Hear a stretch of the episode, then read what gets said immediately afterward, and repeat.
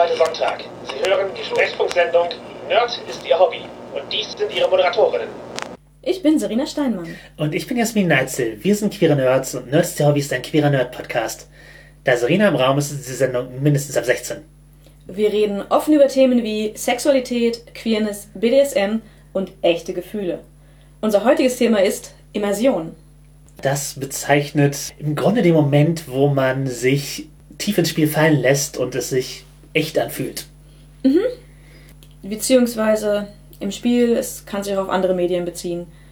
Auch dazu später mehr. Falls ihr weder RollenspielerInnen noch BDSMlerInnen seid, wenn ihr mal ein Buch gelesen habt und einfach darin versunken seid und ja, die Zeit vergessen habt, das ist auf jeden Fall ein Gefühl von Immersion, gerade wenn ihr halt Bilder im Kopf hattet und es euch echt vorkam. Genauso, wenn man eine Serie binget oder einen Film sehr versinkt. Genau, mit den Charakteren mitfühlt vor allen Dingen. Das alles Beispiele von Immersion, aber gerade im Rollenspielbereich ist es eben auch einfach ein, ein Konzept, wie sehr man in der Welt lebt im Moment oder wie sehr man die Welt durch seine Charakter erlebt im Moment. Mhm, Und wie sehr man in der Erfahrung ja aufgeht. Genau, man könnte von Gefühlsecht sprechen. Das erinnert mich leider sehr an Kondome. Ja. Das, ich weiß nicht, ob ich das jetzt vergleichen möchte. Äh, Also, ja, ich weiß nicht, ob man das dann halt auch allgemein machen kann. Man spielt das gefühlsecht, wenn du halt, wenn du halt äh, Simulationistin bist, aber als äh, Gamistin, mein Spiel ist genoppt. Oder rautiert. Ich weiß nicht, wo da die, die korrekte Ausdrucksweise ist. Ja, bei Storygamer mit Geschmack. Banane kann ich nicht empfehlen. Ja, also, es geht um Version und es geht darum, wie man dafür sorgen kann, dass sich das Spiel echt anfühlt. Was sind da die Voraussetzungen? Was brauchen wir, damit sich so ein Spiel echt anfühlt? Aber ich glaube, die allerwichtigste Voraussetzung ist, dass es passt. Auch wieder bei Kondomen und Spiel dasselbe. In diesem Fall das System und das Abenteuer und die Gruppe zusammenpassen. Ja, also eine Harmonie zwischen den Beteiligten. Ja. Also die Gruppe kann so stimmig sein, wie sie mag, wenn das System nicht zu dem passt, was sie spielen wollen, oder das, was sie spielen wollen, nicht zu ihnen passt, dann wird die Immersion nicht so stark sein, wie wenn alles passt. Genau, es ist einfach irgendein Hemmnis dazwischen. Mhm. Und genau, ja, die, die Gruppenkonstellation, von wie, wie groß auch immer die Gruppe ist, mit der ihr spielt, muss halt auch eine gemeinsame Chemie haben und passen. Ja. Weil Immersion kommt halt viel davon, dass man einen gemeinsamen Vorstellungsraum aufbauen kann. Dass man sich durch das, was getan wird, was ähnliches vorstellt, eine ähnliche Erwartungshaltung hat und auch, ich würde sagen, bis zu einem gewissen Grad dieselbe Sprache spricht. Also, dass man versteht, was die anderen sagen und das auch mental und emotional so umsetzt, wie, wie es erwartet wird. Ja, oder zumindest wie es passt. Das ist nicht so, dass nicht mit Erwartungen gebrochen werden kann oder so, aber es muss stimmig sein. Einfach. Ja, und wir sind auch alle keine TelepathInnen. Das heißt, wir haben jetzt nicht exakt dieselben Bilder im Kopf, wenn wir exakt, wenn wir miteinander reden. Wohl.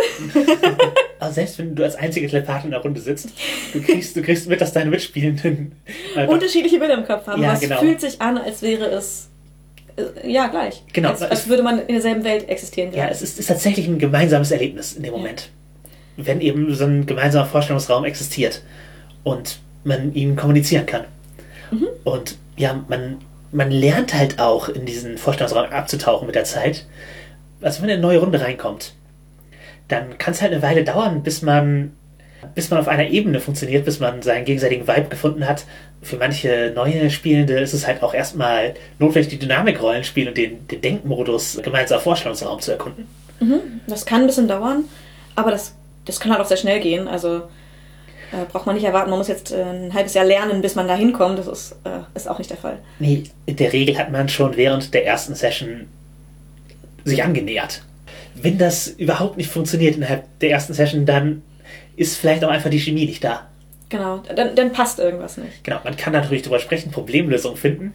Vielleicht hat man das falsche Spiel gewählt für sich. Vielleicht hat man andere Ziele gehabt oder unterschiedliche oder sich irgendwie nicht verstanden. Aber da ist dann halt weitere Kommunikation notwendig, um halt den Rahmen für Immersion zu schaffen. Was hilft noch dabei?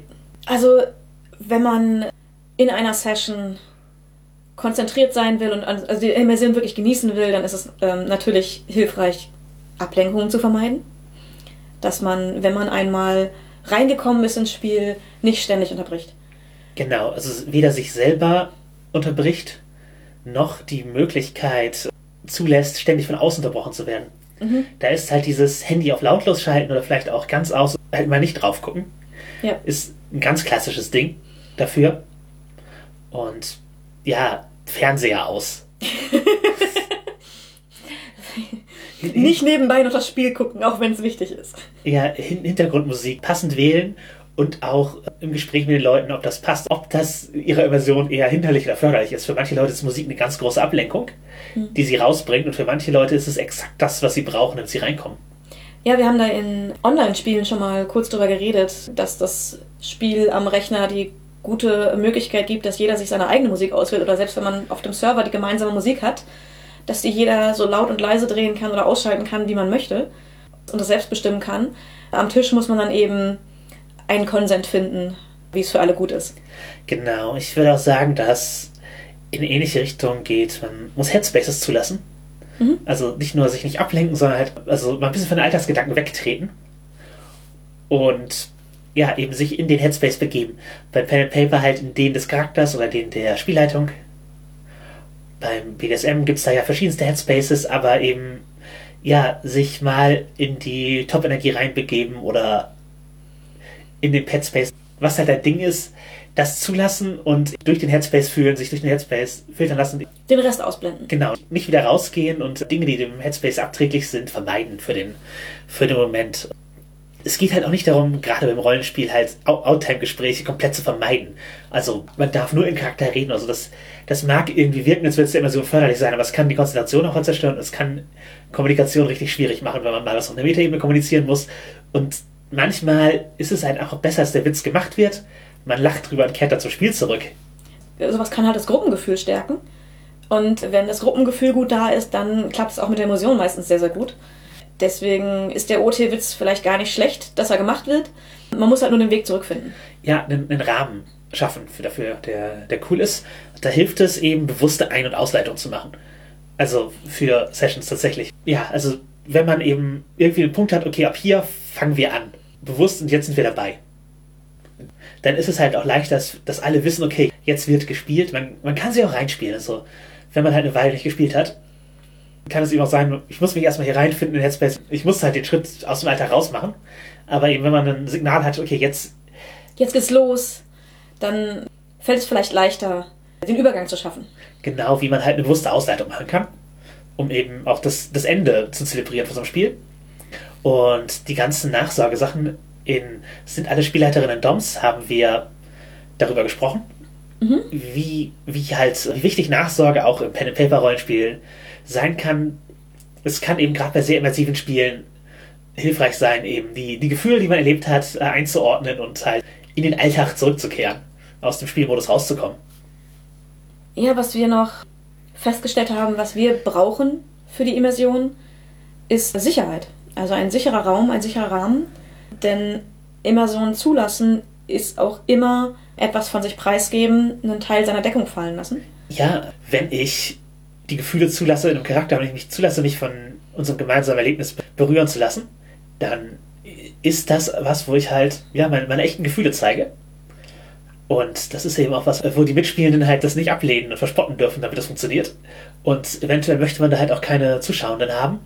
Und ja, im BDSM halt noch mehr so, da zeigt man halt oft eine verletzliche Seite von sich und man, man zeigt das sehr Intimes Ja. gerade wenn man sich in der Session und in den, den Headspace fallen lässt, dann, dann handelt man halt da sehr auf, auf so einer Wünscheebene oft. Wenn sich das nicht sicher anfühlt, dann glaube ich, sind da die Hemmnisse sehr hoch. Ja, natürlich. Da ist es einfach super wichtig, sich sicher zu fühlen.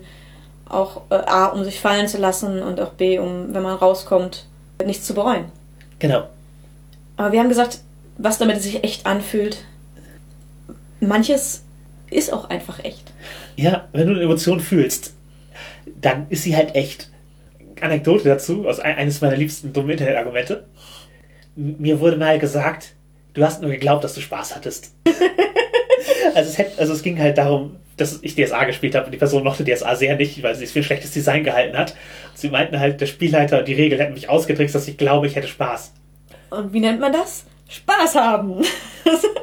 Ja, also vielleicht hat die Person eben in ihrer Welt einen Punkt im Sinne von, ja, die Regeln waren gar nicht optimal für das, was du machen willst. Da, da kommen wir später noch hin, aber ich hatte trotzdem Spaß in dem Ja. Moment. Und genauso, wenn du traurig bist, weil in deiner Welt was Schlimmes äh, passiert in der Rollenspielwelt, weil dein Charakter einen lieben Menschen verliert und du trauerst in dem Moment mit deinem Charakter um den Menschen, ist die, das Gefühl halt trotzdem echt.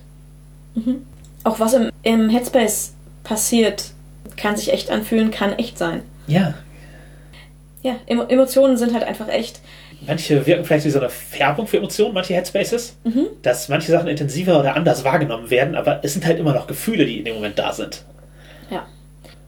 Und dass Emotionen echt sind, auch wenn sie nur durch Schauspiel oder dergleichen erlebt werden. Das älteste Beispiel an Theorie dazu ist, glaube ich, die Katharsis, wo es darum geht, dass das Erleben von Gefühlen im Theater eine emotionale Reinigung ist, weil man seine Emotionen in einem sicheren Rahmen erleben kann und sie danach aber dann auch wieder ablegen kann, weil es eben zwar echte Emotionen sind, aber nicht auf echte Geschehnisse bezogen, sodass man sie besser verarbeiten kann.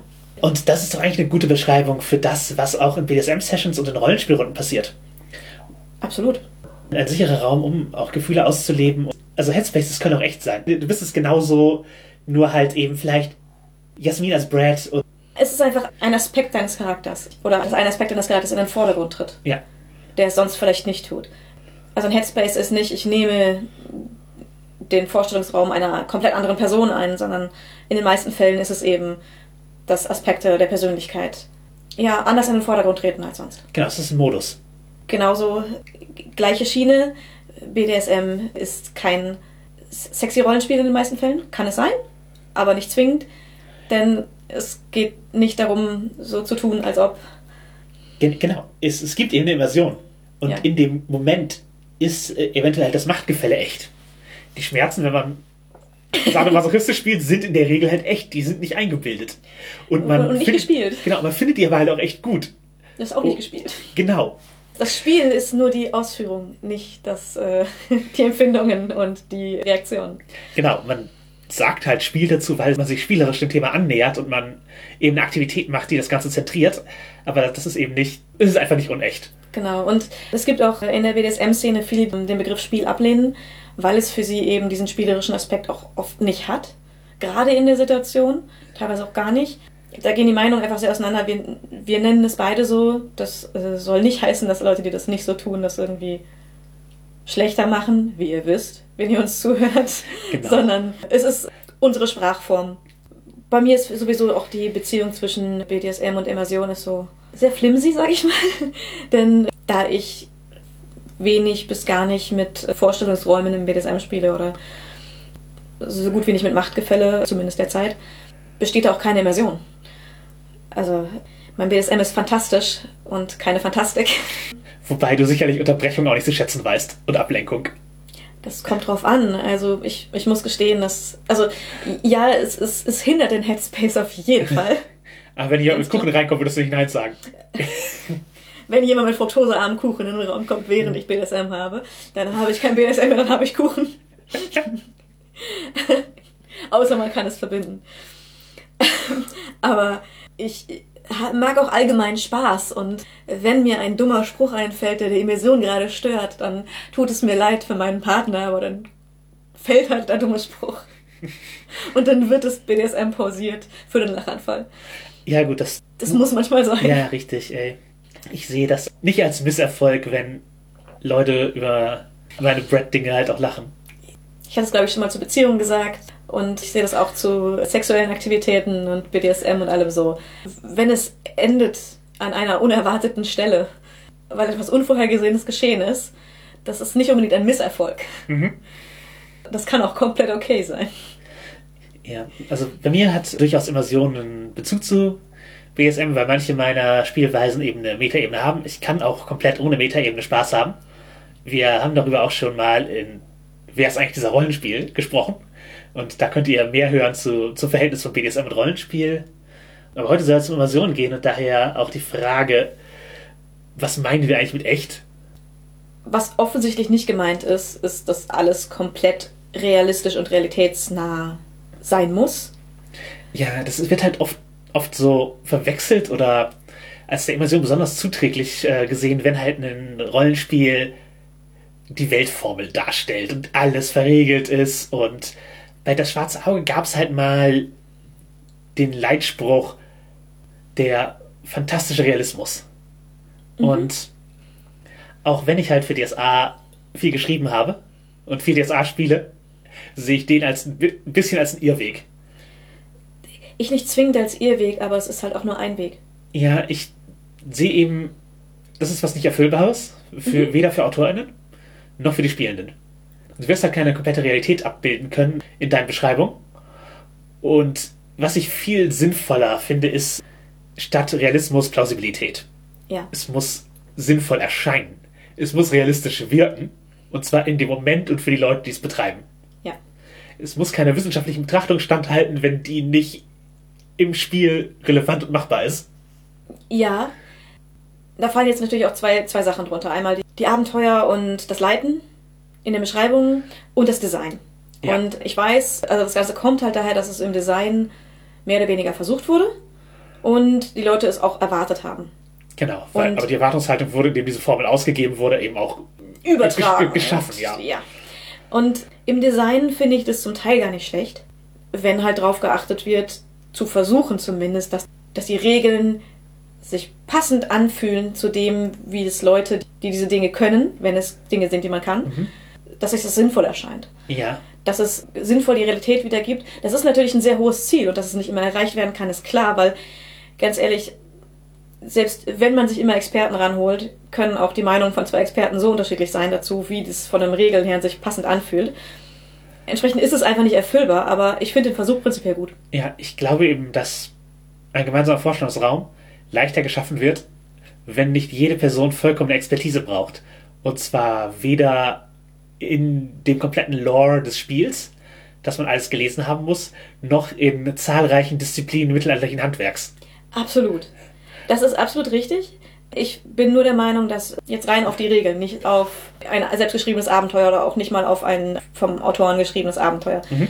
von der Darstellung. Wenn im Prinzip die Regeln etwas so abbilden, dass derjenige, der ein Experte im mittelalterlichen Handwerk ist, sagt, ja, in Bezug zum Rest passt das. Mhm. Also ja, ja die Dauer, das ist äh, zwar jetzt nicht exakt, wie lange ich brauche, um ein Schwert zu, bau äh, zu bauen, aber das passt schon so grob. Ja, alles cool ist es mir immer unwichtiger, als dass es am Spieltisch Spaß macht und dass ich es mir vorstellen kann. Absolut. Ich sag nur, dass es eine Sache ist, die ich mir vorstellen kann, dass sie einfach befriedigend ist für Personen, die sich auskennen, wenn sie sehen, dass es im Regelwerk grob zu dem passt, wie sie es erfahren. Ja, es ist halt immer die Frage, wer ist deine Zielgruppe? Gut, beim Rollenspiel musst du immer davon ausgehen, dass du irgendeinen Waffennerd am Tisch hast. Ja. Ah, ich bin es nicht. ich bin es auch nicht.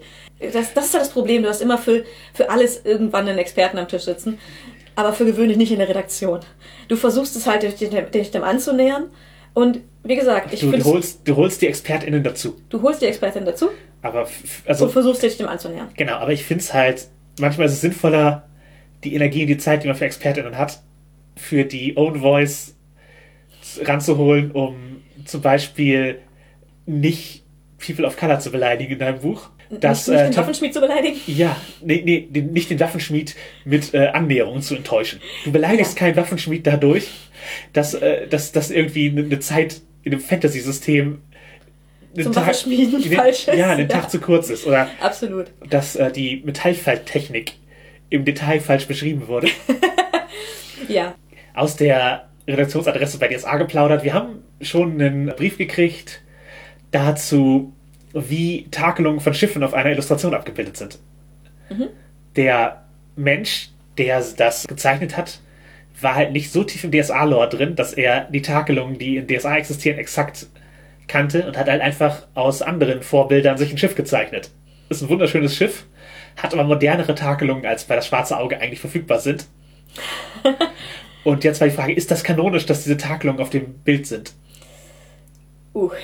Das ist halt die Art von von Tiefe, die du ranziehst, das ist halt Special Interest. Und für diesen Menschen ist es halt super wichtig. Wir haben dem auch eine Antwort gegeben, natürlich. Also er hat eine Antwort verdient.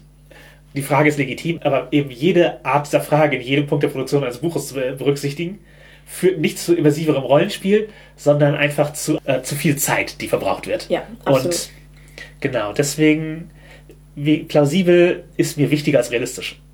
Da, auf, auf jeden Fall. Also es soll sich am Ende gut anfühlen. Es soll sich rund anfühlen, es soll sich wie die Welt anfühlen. Und jede Rollenspielwelt hat ihr eigenes Gefühl. Ja. D&D fühlt sich anders an als das Schwarze Auge, als Hexen, als Shadowrun. Aber die, das sind alles Spiele, die ein ganz eigenes Weltgefühl haben, wo du bestimmte Sachen halt machen kannst und die fühlen sich richtig an. Du kannst bestimmte Sachen machen, die fühlen sich falsch an und manchmal ist es halt wirklich auf einer Gefühlsebene. Ja. Es ist nicht auf einer, das ist unrealistisch, sondern es, das, das fühlt sich falsch an für das Spiel. Ja. Und das, das bricht die Immersion mehr. Gut, wenn sich etwas komplett unrealistisch anfühlt, oder wenn Leute es so formulieren, zeigt das natürlich auch, wie sehr sie das Spiel schon als eine, eine Form von Wirklichkeit angenommen haben für sich. Also was wie, hier kommt eine fliegende Festung vor, weil das schwarze Auge. Das ist doch total unrealistisch. Ja, fliegende Drachen sind das auch, aber die, die Aussage ist eigentlich, es ist ein Stilbruch. Ja. Es wird sozusagen schon auf der Innenweltebene immersiv wahrgenommen, weil die Spielrealität in der, im, im Kopf der Spielerinnen so präsent ist. Ja. Ja, aber es gibt auch echt gerade von Immersion. Es, es gibt auch gerade von echt. Ich glaube, wenn wir jetzt in die Wortdefinition, in die philosophische Wortdefinition von echt gehen, dann das wird zu weit. Aber gut, wenn wir jetzt als echt und realistisch die reale Welt setzen und das Empfinden von Dingen, die in der realen Welt passieren, dann sind wir bei Immersion natürlich auf einem anderen Level, weil es um Empfindungen und Geschehnisse in Fantastikwelten gehen oder in Headspaces und Beziehungen, die außerhalb dessen nicht relevant sind oder zumindest wahrgenommen werden. Ja, auch unsere Wahrnehmung auf die Realität ist eher plausibel als realistisch ist Also unsere Vorstellung. ja. Manche Sachen glaubt man nicht, dass sie passieren. Ob zum Beispiel einer einen Golfball über ein Wasserhindernis skippt, um einen Hole in One zu schlagen. Wie es letztens passiert ist. Du glaubst nicht, dass es wirklich ist. Das sieht aus, als ob das nicht sein könnte. Ist aber passiert und folglich realistisch. Es wirkt nur nicht plausibel, wenn man es erzählt. Es war, es ist- es schwer vorstellbar. ja, oder halt das Da war bestimmt Magie im Spiel. Ja, genau. Da, ein Zauber hat's getan. Ja. es gibt gerade von, von echt und es gibt gerade von Immersion und mir sind echte Gefühle und ein echtes Zusammengehörigkeitsgefühl, eine gemeinsame Geschichte halt immer wichtiger als Realismus. Und meine Art von simulationistischem Spiel ist auch eine, die anstrebt, die Welt durch meinen Charakter zu erleben und zu fühlen und nicht ein simulativer Ansatz von die Welt möglichst konkret in Regeln dargestellt zu erleben. Aber für diesen simulativen Ansatz ist natürlich oft Detail hilfreich. Wir haben ja über verschiedene Spielstile viel gesprochen und da gibt es eben verschiedene Ansatzpunkte und verschiedene Interessen. Ja. Und da sind dann entsprechend auch verschiedene Arten von Immersion oder verschiedene Ansprüche an Immersion oder das Fehlen dessen. Wir haben es schon gesagt, Immersion kann halt auch echt so sein, wie wenn man halt in ein gutes Buch versunken ist oder eine Serie durchbinscht. Man lebt für einen Moment in der Welt. Ja. Und dann fühlen sich viele Sachen auch echter an, weil man sich eben darauf einlässt, weil man es an sich heranlässt. Und das spielt natürlich auch ein bisschen mit halt Zuständen des menschlichen Geistes zusammen, die man erreichen kann. Also Menschen erreichen auch durchaus mal Trancezustände. Das ist unter anderem eben dieses fokussierte eine Serie sehen, die Umwelt vergessen, das, das ist schon ein Trancezustand. Oder wenn man halt aufwacht und die Träume nicht ganz verschwunden sind und man so in so einem Übergangszustand zwischen äh, Schlafen und Wach ist, auch das ist ein Trancezustand. Ja, bin da geneigt zu dem Ausspruch, mein Leben ist eine Trance, weil ich diese Zustände sehr, sehr leicht erreiche. Also gib mir ein gutes Buch in die Hand und nach der zweiten Seite kriege ich nicht mehr mit, wenn man mich anspricht, man muss mich antippen, äh, wenn ich, wenn ich mich drauf einlasse. Das geht mir auch bei Serien und Filmen so, ich kann dabei nicht reden, das kennt Jasmin gut. Ja, ich hab, wollte mal ein Gespräch führen, während ich nebenher ein paar DSA-Fakten recherchiere und notiere. Wir haben dabei eine Serie geschaut und ich habe nach jedem Satz die Serie pausiert und gefragt, was Jasmin gesagt hat, weil ich es nicht gleichzeitig kann. Ja, ich habe dann davon aufgehört zu reden, aber es ist schwierig, wie ihr merkt. Aber Ja. äh, ich kannte die Serie auch schon, sonst hätte ich vielleicht eines der Dinge nicht gemacht. Wahrscheinlich. Ich kann das nicht. Ich kann durchaus multitasken in manchen Bereichen, aber wenn ich ein Medium konsumiere oder zuhöre, dann kann ich nichts anderes gleichzeitig. Und es gibt halt auch Serien, bei denen mir es so passiert, dass ich mich da so reinlasse und mitfühle. Was wir geguckt haben, war eine Comedy. Ja, stimmt. Und das kann ich gut nebenher. Also das, das kann ich prinzipiell auch, aber ich, ich kann doch nicht gleichzeitig zwei Leuten zuhören. Aber genau, diese Trancezustände zu erreichen, es gibt ja Leute, die es absichtlich machen.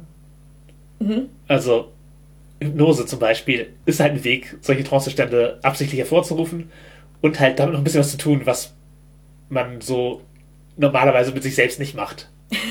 Das, das, das klingt jetzt seltsam, aber. Ja, also wenn man halt in der Trance ist, kann man halt auch Suggestionen annehmen.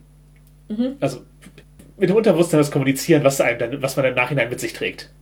Oder posthypnotische Trigger setzen, das sind halt praktisch Elemente, die man in der Trance sich erzählt, auf die man sich in der Trance einigt und die man dann im Nachhinein ausführt. Also, wenn auch immer, was auch immer man für Voraussetzungen gesetzt hat, erfüllt werden. Sozusagen das Unterbewusstsein schaltet dann in das Ach, Programm. Ja, Oder kommt, genau, geht halt wieder in diese Trance und macht Dinge. Macht den Autopilot an für das Gesetzte. Genau. Das macht man halt alles nur, wenn das Unterbewusstsein zustimmt. Also, das geht nur konsensuell, das geht nur, wenn man sich darauf einlässt. Das ist wie bei halt sehr vielen Invasionsdingen, man muss sich darauf einlassen. Mhm. Aber funktioniert halt tatsächlich. Und Ja. ist halt auch dadurch, dass Menschen halt tatsächlich oft gar nicht so ungern in Trance sind. Ja, es ist halt auch ein bequemer Zustand. Genau, und das, deswegen machen halt viele Leute so aus Spaßhypnose. Einfach weil sie gern ein bisschen Zeit im Trancezustand verbringen wollen. Äh, auch, auch Trancezustände nutzen halt äh, Meditationen und Traumreisen. Genau, also man kann Traumreisen halt auch hypnotisch machen. Also dass man bewusst auf so Sprachmuster setzt, die, die halt die Trance vert- vertiefen. Auch bei Meditation macht man es dann halt, also entweder geleitet oder halt für sich selbst, dass man tiefer in die Trance dringt und da eben bei sich selbst schaut, wie das geht, wie man da tiefer reinkommt. Das ist auch ein Lernprozess, das ist, es ist eine Übungssache und Leute, die viel meditieren, kennen sich mit ihrer Trance besser aus. Genau, und es hilft eben auch für Hypnose, äh, halt auch, also zur Entspannung, aber auch zu, zu aus kinky Dingen, wenn man ein bisschen Erfahrung mit Trance hat und leichter reinkommt. Mhm. Aber ich fand einige Sachen halt waren aus Rollenspiel ganz gut als Transferleistung machbar. Also gerade so eine Traumreise leiten, das mache ich aus dem Handgelenk. Es ist viel einfacher als, eine- als, als eine Rollenspielrunde. Gar kein Ding. Ja, es, ist, es Weniger interaktiv, dann labert mir keiner rein. Ja, weniger attraktiv, aber du musst es halt auch komplett tragen. Äh, ja, gut. Das, äh, du musst eine Atemtechnik entwickeln, um praktisch eine Hypnosestimme sprechen zu können. Also es gibt bestimmte Sprachmuster, die helfen und Mhm. also es ist, es ist, es ist schon ein bisschen anders, aber der Akt des Beschreibens ist, ist der Teil, der mir leicht fällt. Mhm. Und meine Beschreibung zu strukturieren, war mir auch schon bewusst, dass man das tun kann und muss. Ja. Natürlich, bei Trancezuständen gibt es halt auch Personen, denen das leichter fällt, denen das schwerer fällt. Wie gesagt, äh, für mich ist es sehr leicht, mich absichtlich in Trance zu begeben. Also halt den Weg freizugeben, um in einen solchen äh, Bereich zu kommen. Es gibt Leute, denen das sehr, sehr schwer fällt Mhm. und die das fast gar nicht können. Das muss nicht mit Schlafstörungen zusammenkommen, dass sie Probleme beim Einschlafen oder Aufwachen haben, Quatsch. gar nicht. Es geht halt nur um den absichtlichen Zugang. Genau, es geht um einen absichtlichen Zugang. Und da gibt es gerade auch bei Personen, die viel zum Grübeln, viel zum Denken neigen, gibt es da welche, denen das sehr schwer fällt. Und es gibt Personen, denen das sehr, sehr leicht fällt. Mhm, Genau, und man spricht halt von Suggestibilität, also wie suggestibel ist eine Person für Hypnose, wenn man diese, diese Grade von, von leicht oder schwer hypnotisierbar oder in Trance versetzbar Ja. äh, bespricht. Genau, aber wie hilft uns das Ganze bei Immersion? Also abgesehen davon, dass es Kinky-Hypnose gibt und da Immersion natürlich sinnvoll ist, weil äh, du, du musst dich darauf einlassen. Du musst in dem Moment die Hypnose als echt annehmen. Also was dir erzählt wird, musst du dir praktisch vorstellen. Du musst dein Unterbewusstsein praktisch nach vorne lassen und dann versuchen, was auch immer beschrieben wird, nachzuerleben und mitzunehmen. Und je mehr du dich darauf einlässt, umso mehr hast du davon.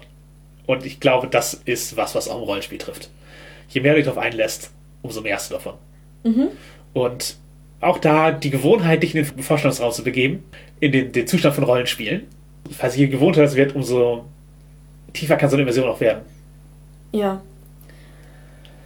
Ja, den, den Fokus aufs Spiel, also mittels verschiedener Techniken und eben auch als Gruppenerlebnis. Das ist, das ist eben, was auch Rollenspiel von so Hypnosen, denke ich, qualitativ unterscheidet, ist, wie sehr das die Gruppe im, im Mittelpunkt steht und wie sehr es als gemeinsames Erlebnis wahrgenommen wird.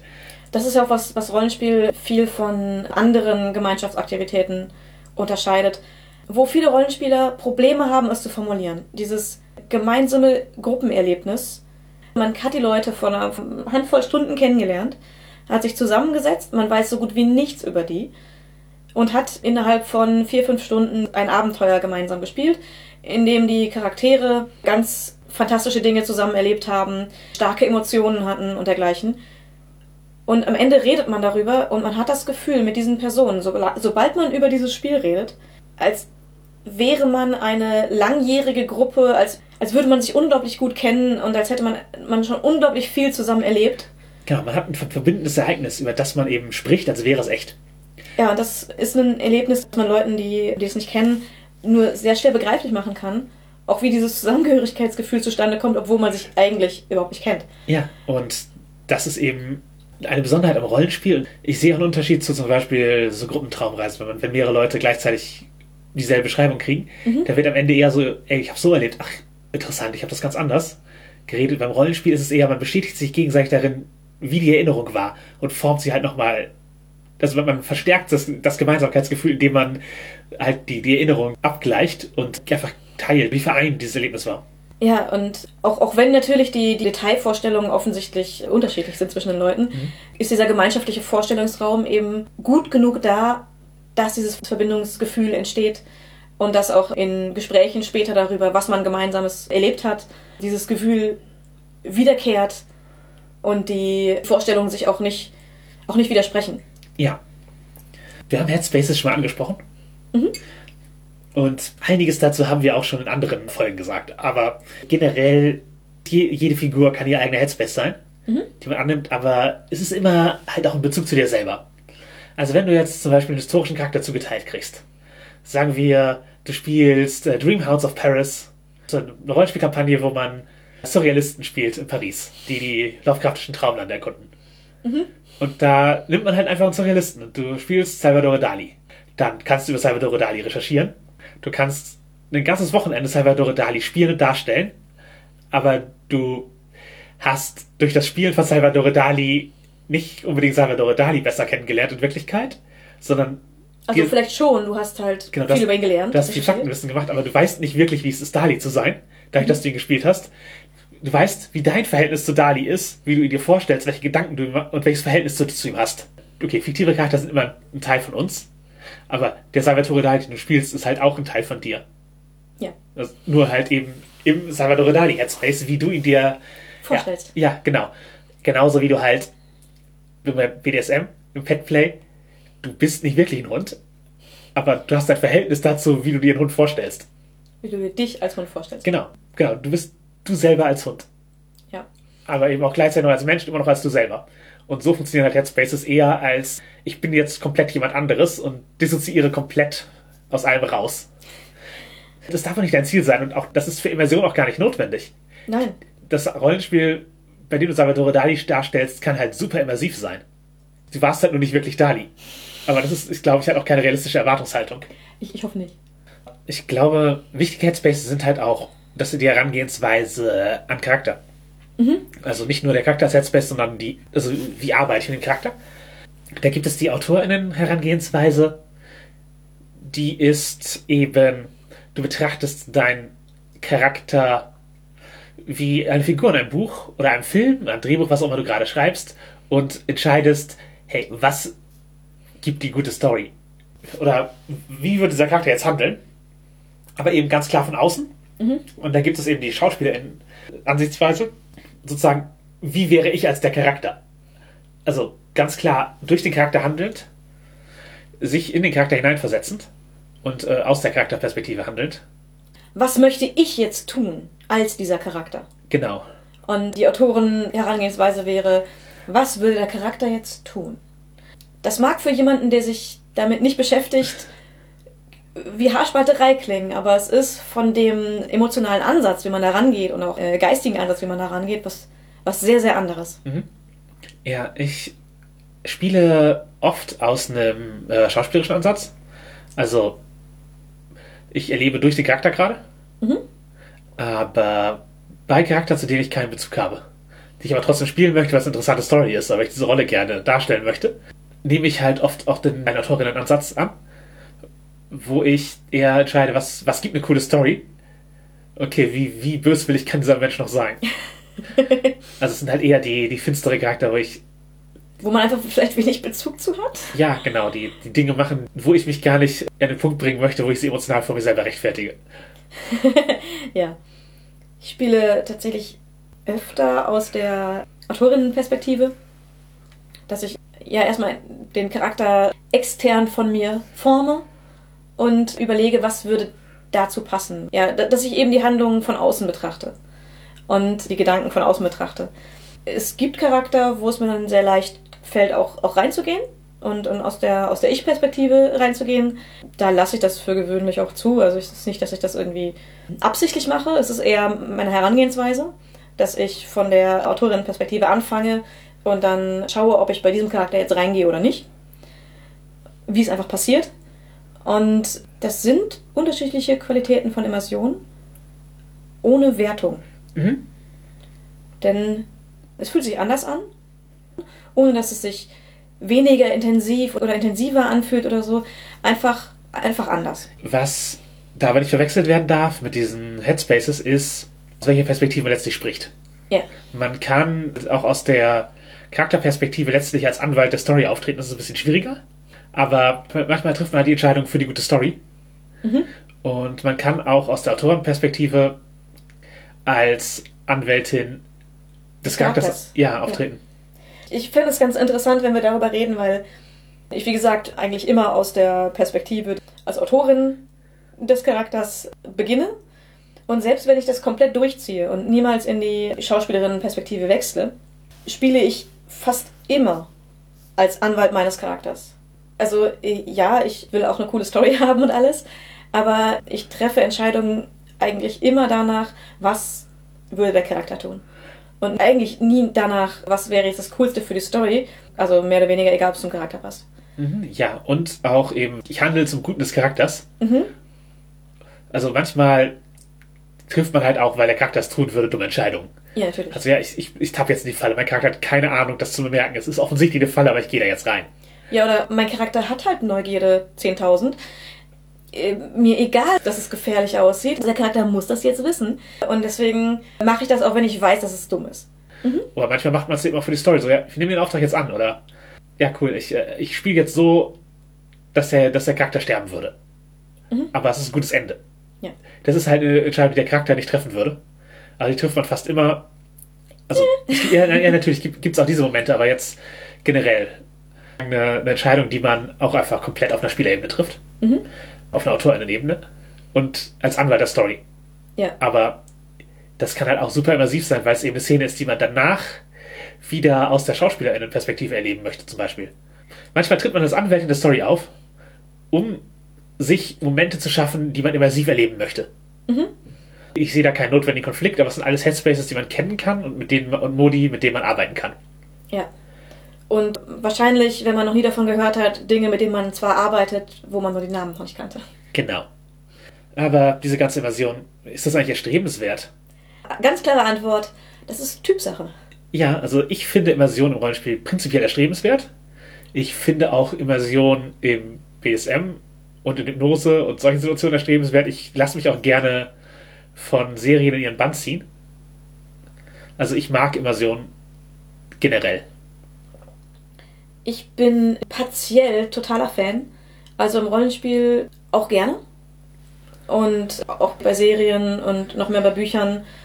Ich bin die absolute Immersion bei Büchern Person. Deswegen fällt es mir schwer, ein Buch wegzulegen, wenn ich es angefangen habe. Ich mag es, die in eins durchzulesen. Bei BDSM dagegen, aber ich habe da wenig Erfahrung mit und es fehlt mir auch nicht. Ich habe eigentlich einfach kein großes Interesse an Immersion im BDSM. Ich kann auch einfach ohne. Also du, du brauchst die Metaebene nicht, die eine Immersion halt brauchen würde. Und es ist echt, es ist echt genug, als dass du es einfach machen kannst. Ja, ich brauche einfach keine Metaebene. Im BDSM, in vielen anderen Bereichen nehme ich sie gerne. Genau, ja. Für manche Spiele ist Immersion auch nicht das Richtige. Also wir haben schon mal über Creative Agendas gesprochen. Unter anderem in Sind alle SpielleiterInnen DOMs? Die Creative Agenda ist halt, was wollen wir eigentlich vom Spiel gemeinsam? Und manchmal ist Immersion nicht auf dieser Liste. Richtig. Also gerade bei sehr gamistischen Spielen, wo du gewinnen willst, kann es sein, dass Immersion nicht das erste Ziel ist. Du hast aber trotzdem oft das gemeinsame Rollenspielerlebnis. So, dass wir haben eine gemeinsame echte Herausforderung gemeistert. Wir haben gemeinsam was erlebt.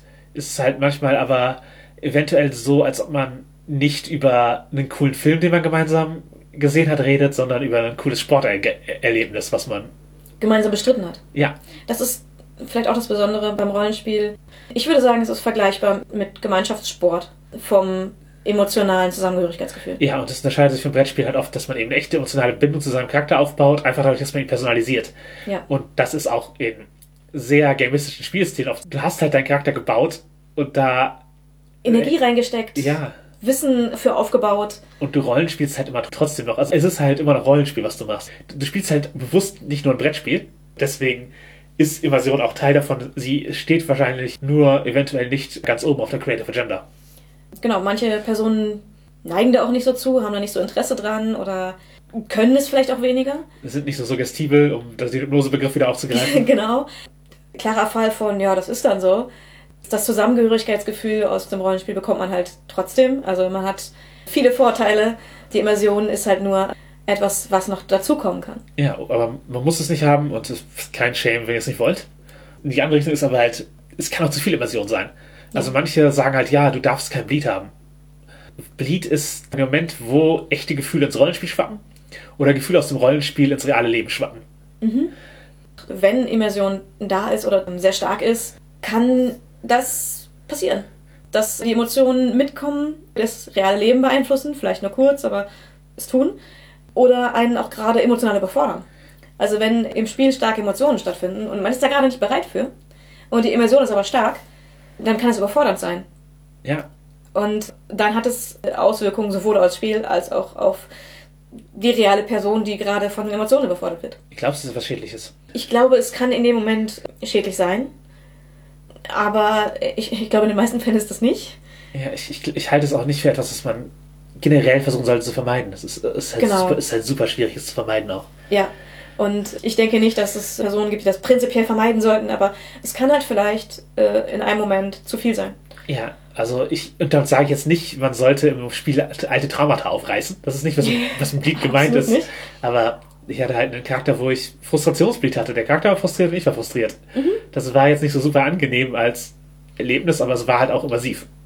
Ja, ja. Man muss damit halt auch irgendwie umgehen mit sowas.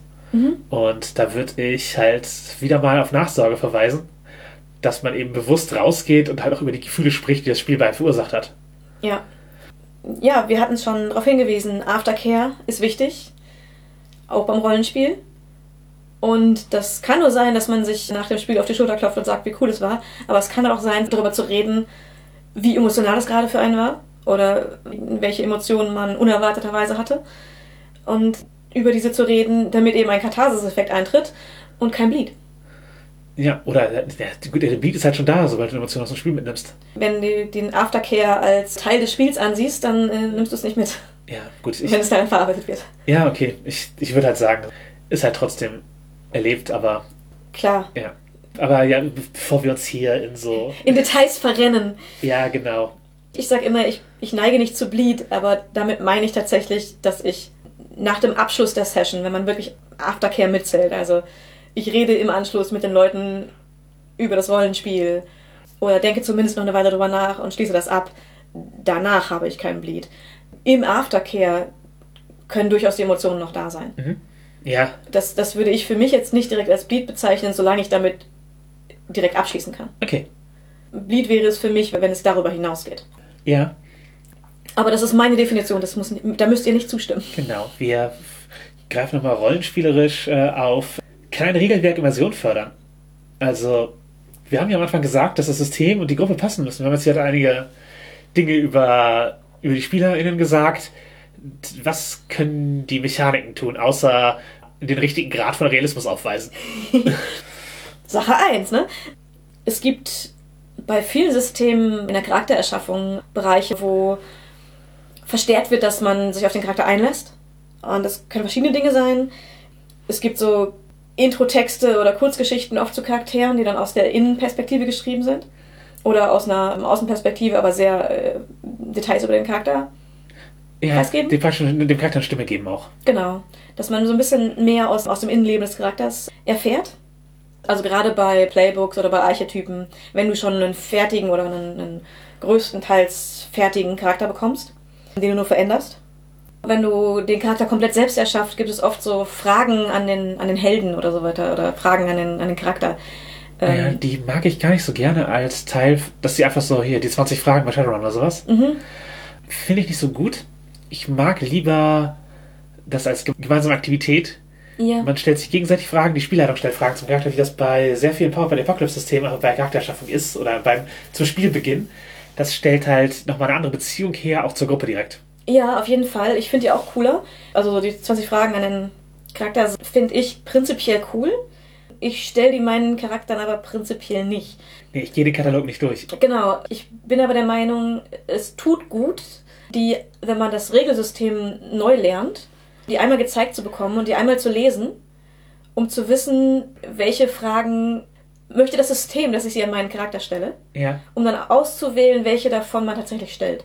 Ja. Also, dass man sie zumindest schon mal gesehen hat. Ja, manche, viele dieser Fragen sind halt Sachen, die nach der Charakterschaffung kommen. Wenn der Prozess des Fragenbeantwortens nach der Charakterschaffung kommt, Mhm.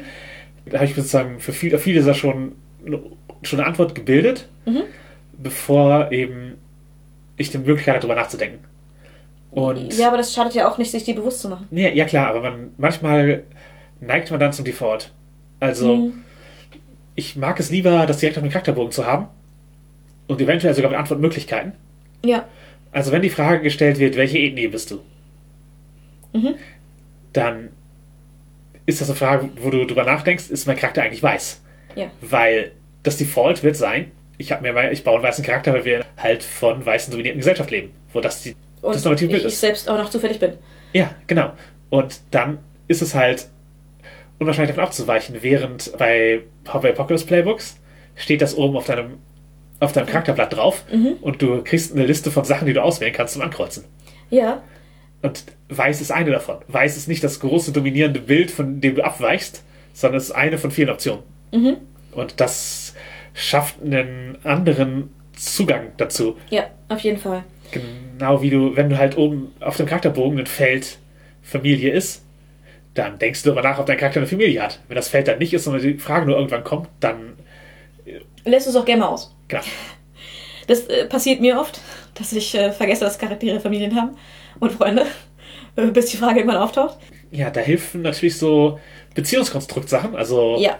es gibt bei mehr, also bei Shadowrun suchst du deine Connections aus. Du hast, du hast Leute, die du kennst, zwangsläufig. Mhm. Äh, bei Powered by Apocalypse gibt es auch mehrere Varianten, wo du verschiedene, auf verschiedene Arten deine Beziehung zu Charakteren darstellst. Bei Monster Hearts gibt es die Strings. Das sind praktisch äh, ja, Fäden, an die du ziehen kannst, um Charakter zu manipulieren. Die kannst du zu NSCs haben, die kannst du zu Spielercharakteren haben und die zu verteilen und zu spinnen. Dieses Beziehungsnetz ist Teil der, Der Charaktererschaffung. Charaktererschaffung. Ja. Genau, genau wie du einen Sitzplan machst, wo du den du NSCs füllst für die Schulklasse, in denen deine Charakter sind, wenn sie halt Teenager und Monster sind. Bei Monster of the Week gibt es halt so Fragen, wie dein Charakter andere kennengelernt hat. Du stellst halt sozusagen eine Option in den Raum, so könnt ihr mich kennengelernt haben und dann suchen sich andere Charakter aus, ja, das möchte ich haben, ich möchte dir dein Leben gerettet haben oder ja, ich möchte, dass wir betrunken gemeinsam in der Gosse aufgewacht sind. Bei Fiasco ist es ähnlich. Da besteht der Großteil der Charaktererschaffung daraus, dass man äh, die Beziehung zu den anderen Spielercharakteren äh, festlegt. Ja, man legt praktisch erstmal nur die Beziehungselemente fest und danach erschafft man sich die Charakter drumherum. Genau. Das alles baut halt auf, dass du selbst eine Beziehung zu deinem Charakter aufbaust. Und dass der Charakter eine Beziehung zur Welt hat und dadurch Immersion schafft, weil er als Teil der Welt agiert und nicht als etwas, was von außen kommt. Mhm. Ansonsten halt Barbie-Spiel könnte ich erwähnen mal wieder. Also die Möglichkeit, Individualität des Charakters auch regelmechanisch äh, festzuhalten, unter anderem halt durch eine Vielzahl von Fähigkeiten, die teilweise eben nur dazu dienen, dem Charakter ein bisschen äh, Flavor und Detail zu Ja. geben. Also manchmal kann es super wichtig sein, dass ein Charakter gut zechen kann. Oder aber- Töpfern. ja, aber es, das sind halt Nischenmomente, und, aber es auf dem Charakterbogen stehen zu haben, prägt, wie deine Figur ist. Dann gibt es Live-Pass-Systeme, da erschafft man seinen Charakter, indem man praktisch seine Biografie durchgeht. Oder wenn man bei Game of Thrones ist, die Biografie des ganzen Hauses. Sozusagen, man, man gibt dem Charakter eine Geschichte. Und das verbindet ihn natürlich und verbindet dich mit dem Charakter und der Welt. Ja. Also ja, äh, die Antwort ist, Regelwerke können Immersion fördern. Ja, was man oft hört, ist, ich will nur, dass das Regelwerk aus dem Weg geht. Wir haben den ganzen Abend nicht gewürfelt, es war so derbst immersiv. Ja.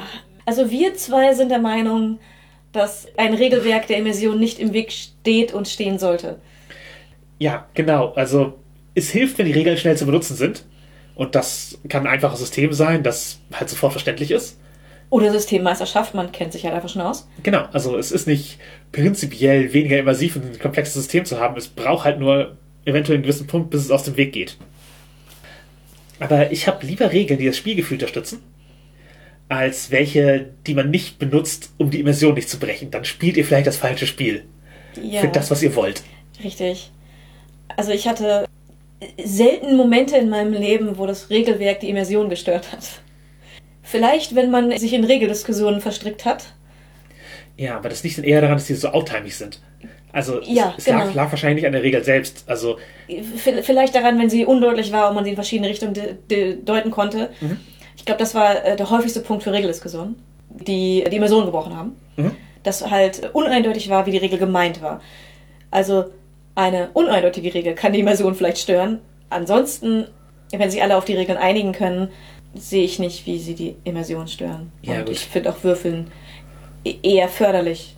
Aber ich Ja. mag auch Würfeln. Ja, manche Kämpfe sind halt sehr langwierig und sehr taktisch. Mhm. Das kann halt das ich spiele komplett nur durch meinen Charakter Moment ein bisschen rausnehmen, weil man taktische Metabesprechungen hat, weil man länger sich überlegen muss, welche Optionen man nutzt und so. Oder weil alles nicht in Echtzeit passiert. Ja, für mich ist es aber nur eine andere Stufe der Immersion. Mhm. Wie wir schon gesagt hatten, die, das, es gibt da verschiedene Stufen, verschiedene Ebenen und das ist einfach nur eine andere, auf die ich trete. Denn dieses Gefühl meines Charakters und wie der handeln würde, ändert sich dadurch nicht groß. Nur dessen, wie sehr ich gerade in seiner Welt in seinen Schuhen stecke. Genau, und wenn man engagiert ist bei dem Kampf und es einem wichtig ist, wie es was passiert, dann ist einem der Kampf auch wichtig. Richtig, dann, Also- dann, ist auch eine, dann ist auch die Art von Immersion da, dass man Ja. sich einbringt und engagiert ist. Und wenn es einem wie die Pflicht vorkommt, dann braucht man ja auch nicht spielen. Vielleicht auch nicht den Kampf machen, aber äh, das, ist, das sind andere Probleme. Dann eine Frage: Gibt es Regelwerke im BDSM? Haha, ha. natürlich. Also, ja, for real. Ähm, richtig, wir sind jetzt keine Vertreterinnen dieses und können es euch wahrscheinlich auch nicht im Detail erklären. Zumindest nicht aus der Benutzerinnenperspektive. Ja. Natürlich, es, es gibt tatsächlich Regelsysteme, die auf BDSM angewandt werden, die halt auch von mehr als einer, einer Partnerschaft benutzt werden. Jede BDSM-Beziehung kann ihr eigenes, komplett individuelles Regelwerk erstellen. Das ist äh, oft Teil davon. Aber uns geht es darum, um welche, die eben von vielen benutzt werden oder zumindest von mehreren benutzt werden. Und äh, ich sag mal, das, das fantasyste Beispiel ist äh, Goa. Genau, das ist eine, ja, so eine erotische Fantasy-Welt, wo es um größtenteils dominante Männer, devote Frauen, Fantasien in einer Fantasy-Welt geht, wo das eben die Kultur geprägt hat. Und das hat einfach ein großes Fandom und Symbole aus der Fantasy-Welt werden halt von diesem Fandom übernommen und halt so kniende Positionen in verschiedener Art sind da etwas, was daraus verbreitet hat. Es gibt halt eine gemeinsame, eine gemeinsame Grundlage. Und gemeinsame Sprache und, und Symbole, äh, die verstanden werden untereinander. Ja, ähnlich würde ich, wenn auch auf eine andere Art fantastisch, also nicht so sehr Fantasy, äh, die Geschichte der O einordnen. Auch da gibt es halt super viele Leute, die das als Stil und Vorlage für ihre Beziehungen nehmen oder als Partykonzept. Ja, es soll auch aus einer Geschichte, also aus einem Roman entstandenes Regelwerk, das Leute angenommen haben, die dann eine Beziehung so leben wie aus dem Buch. Also wenn man sich auskennt oder das Buch kennt oder Leute kennt, die das auch leben, sagt es einem direkt was aus. Man, man versteht sofort, was gemeint ist, weil man das Regelwerk grob kennt. Genau, und es gibt dann halt auch wieder Erkennungszeichen, Kleidung und so weiter und so weiter. Bei der Ring der O allgemein in der Szene verbreitet ist, der sagt nichts darüber aus, ob jemand die, das Regelwerk äh, benutzt. Naja, genau. Wenn jemand die romanbeschriebene Variante mit, mit flacher Scheibe mit Trissele drauf verwendet, ist wahrscheinlicher als das mit diesem Nipsel dran. Ge genau. Diesen Nüpsel. Ja, wie, wie, wie nennst du das denn? Keine Ahnung. Wahrscheinlich auch Nupsi. Dann wäre High Protocol zu nennen. Das ist halt, halt sehr formale Veranstaltungen mit klaren Regeln, Höflichkeitsformen. Ja, Ja, und halt also viel mit Etikette und so arbeiten. Und natürlich Etikette und so sind halt Regelsysteme, die gemeinsam funktionieren. wie ihr seht, wir kennen uns nicht so richtig darin aus. Das Protocol ist bisher nicht meins gewesen, nein. Dann gibt es die Leather Culture. Das ist halt sozusagen eine oldschoolige Art BDSM zu leben, aber halt auch eine, die ihr eigenes Regelwerk entwickelt hat, um sozusagen Wissen zu vermitteln. Also da gibt es praktisch weil gerade, um es mal in Anführungszeichen zu setzen, äh, so kultartig sind die sind halt auch BDSM-Hobbyisten oder Lifestyle-Leute. Aber auf jeden Fall gibt es halt Weihe gerade, wie man halt Titel wie Sklave oder Meister erringt und wie halt einem praktisch institutionelles Wissen der Leather Culture vermittelt wird, mit dem man mehr Skills im BDSM hat. Also ich finde, dass dadurch Wissen vermittelt wird, ganz cool. Was man jetzt von den Erringen von Titeln hält, die dann von der Community vergeben werden, ist eine andere Sache, aber solange alle da da drin äh, sich wohlfühlen, finde ich gerade die Verbindung mit Wissensvermittlung eigentlich ganz cool. Ja, und auch irgendwie ja, eine Kultur, die nicht verloren geht und so, finde ich cool. Aber ja, es, manchmal kommt man halt in einen Konflikt mit Leuten, die halt die Letter Culture total leben mhm. oder halt davon inspiriert sind und sozusagen für Begriffe wie Meister eine hohe Schwelle ansetzen. Mhm. Und Leuten, die einfach sagen, es ist ein cooler Begriff, ich verwende den mal.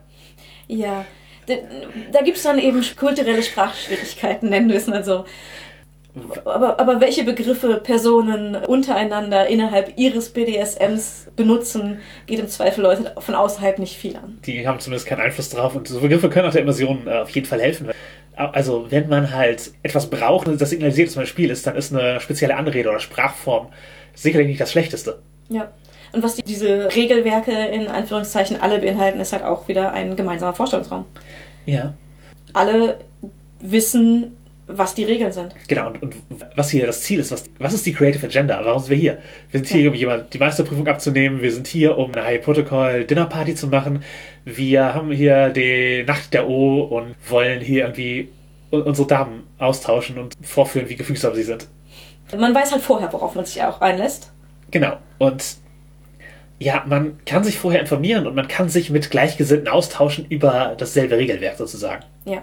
Das sind alles Vorteile, wenn man zu solchen äh, Gefügen neigt. Ist das natürlich cool, dann auch ja, was haben, wo man sich austauschen kann. Wobei, also die, wahrscheinlich jede Beziehung hat ihr eigenes Regelding und ihre eigene Auslegung ja, die, von dem die, Ganzen. Das ist also das ist, nichts von dem, was wir haben, ist halt in Stein gemeißelt. Also die, es gibt die Leute, Regelwerke sind alle anpassbar ich, auf die individuellen, individuellen Bedürfnisse. Genau, aber es, es, gibt eine, es gibt eine gemeinsame Erwartungshaltung.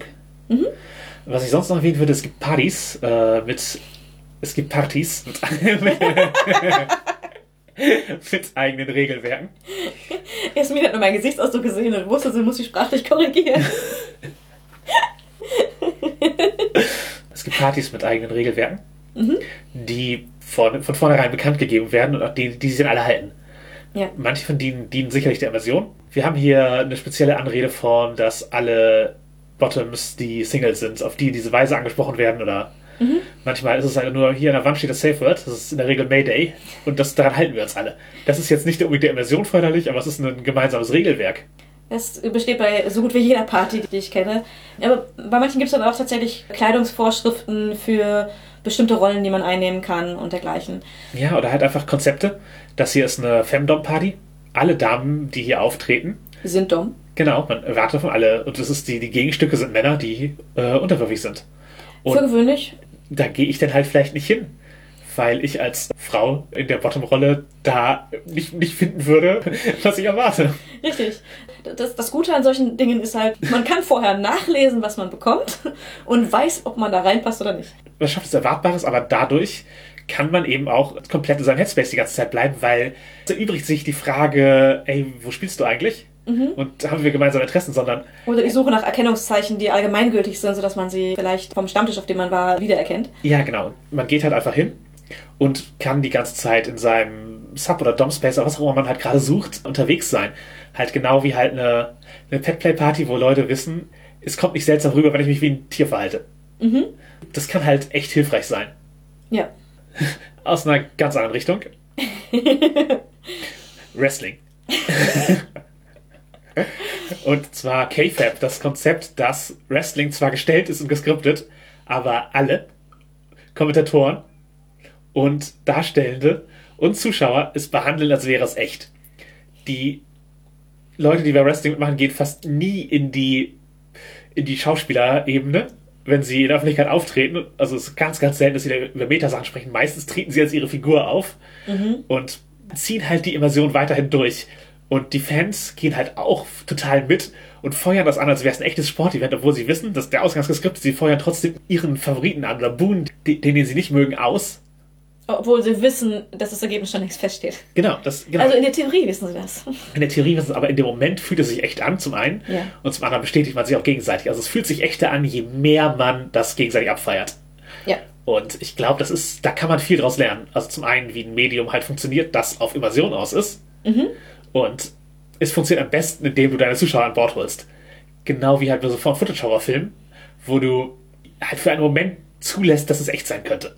Du Ja. weißt, es ist nicht echt. Blair Witch ist nicht echt. Es war, es war halt auch schon, als der Film rauskam, war das klar, dass es, dass es nicht echt ist. Aber man hat Das die, ist korrekt, aber gingen Gerüchte rum, dass es doch echt sein könnte. man hat, man hat sich selber den Zweifel zugelassen. Genau, man hat damit gespielt. Ja, ja, damit es spannender ist. Und genau halt diese Alternate Reality Games und so weiter und so weiter. Also es gibt, es gibt halt einfach ein ganzes Genre von Dingen, die davon leben, dass die Zuschauer bei der Immersion mitmachen. Mhm. Die sind eigentlich nur KonsumentInnen, aber für sich selber, aus ihrem eigenen Interesse, ist es besser, Mitzuspielen. ja, mitzuspielen. Ja. Und im Grunde gilt das auch für Rollenspiel. Ja.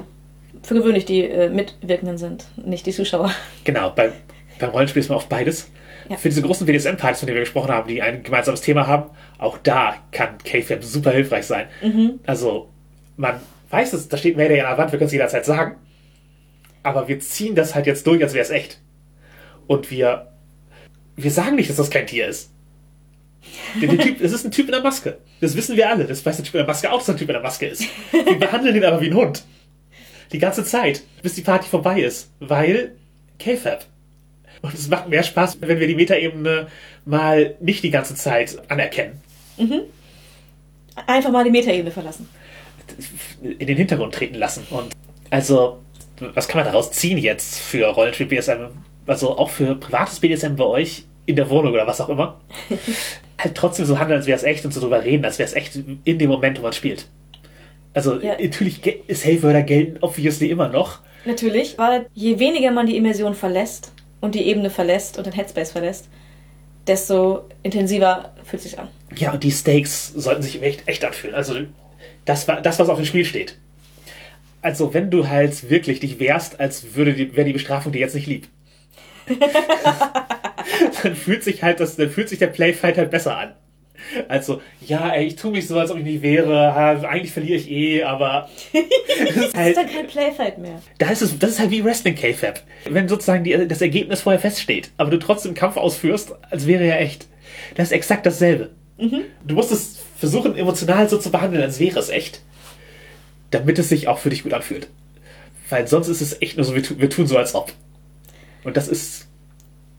Ist natürlich, äh, wenn du, wenn du weißt, du, du, du möchtest verlieren und dein Gegner ist deutlich schwächer als du, muss man sich natürlich ein bisschen zurückhalten, aber man kann die Immersion trotzdem aufrechterhalten. Ja, genau, das, das funktioniert. Ja. Und ja, auch wenn du weißt, der Gegner lässt dich jetzt gewinnen. Ja, und? Der Sieg ist trotzdem verdient. Das Publikum an meiner Seite. Das, das Publikum ist im Zweifel du selbst. Ja. Sehr gut. ja Sieger, Siegerin der Herzen. Er, er, er kennt, wo es, wo es reingreift und halt eben so tun, als, als wäre man jetzt echt böse und strenges Gesicht machen, kann halt auch vielleicht helfen oder umgekehrt halt, als, als würde man das jetzt echt nicht wollen. Und Einfach ein bisschen reinlehnen. Genau, und beim Rollenspiel auch da die Stakes, man spielt halt ein Spiel. In Wirklichkeit geht's um nix. Und gerade halt so, ich sag mal, das schwarze Auge oder andere Metaplot-Spiele, wo du halt weißt, ja, die Kampagne, die wird schon irgendwie ausgehen. Ich habe am Turischen Boten gelesen, Borberat wird besiegt. Na, herzlichen Glückwunsch. Man muss natürlich dazu sagen, nur weil das im Boten steht, heißt es nicht, dass es an deinem Spieltisch genauso ausgeht. Unabhängig davon. Also, auch wenn die Stakes nicht echt sind. Also, das Ergebnis steht fest, ja. Du spielst halt trotzdem die Kampagne, weil du dich entschieden hast, diese Kampagne zu spielen. Dann nimmst halt auch an. Für deinen Charakter ist es echt.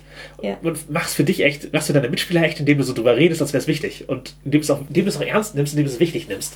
Also ich bin halt wirklich große Vertreterin davon, dass wenn an deinem Spieltisch, wenn Leute es nicht ernst nehmen und es oder, oder aus anderen Gründen es einfach komplett schief geht und eben nicht das Ergebnis rauskommt, was geschrieben steht, dass es im offiziellen Aventurien herauskommt, dann ist das halt nicht das Ergebnis bei eurer Spielrunde. es gibt halt Punkte, also bei so Metaplot-Spielen, wo du ohne nicht weitermachen kannst.